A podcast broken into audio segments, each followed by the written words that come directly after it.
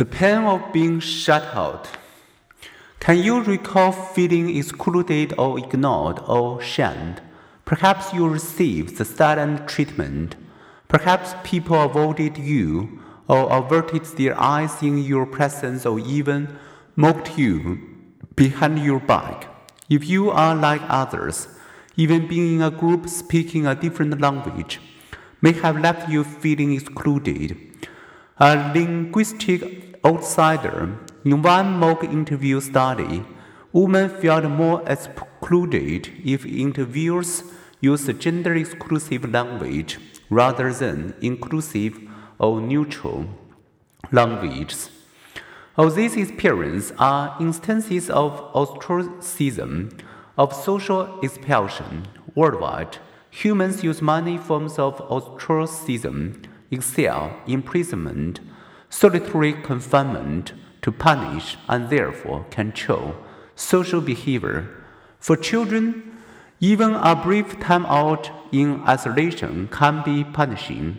Acts 2 described personal episodes that made them feel especially bad about themselves.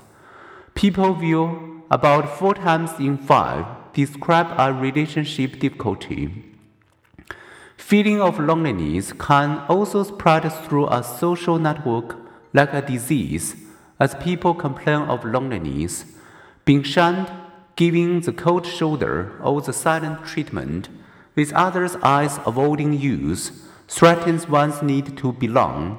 It's a meanest thing you can do to someone, especially if you know they can't fight back.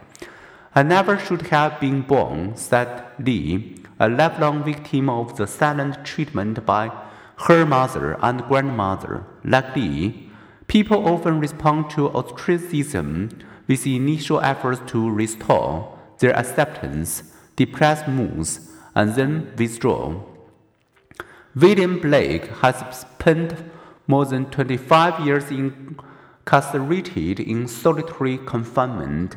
I can't fathom how dying any death could be harder and more terrible than living through all that I have been forced to endure, he said.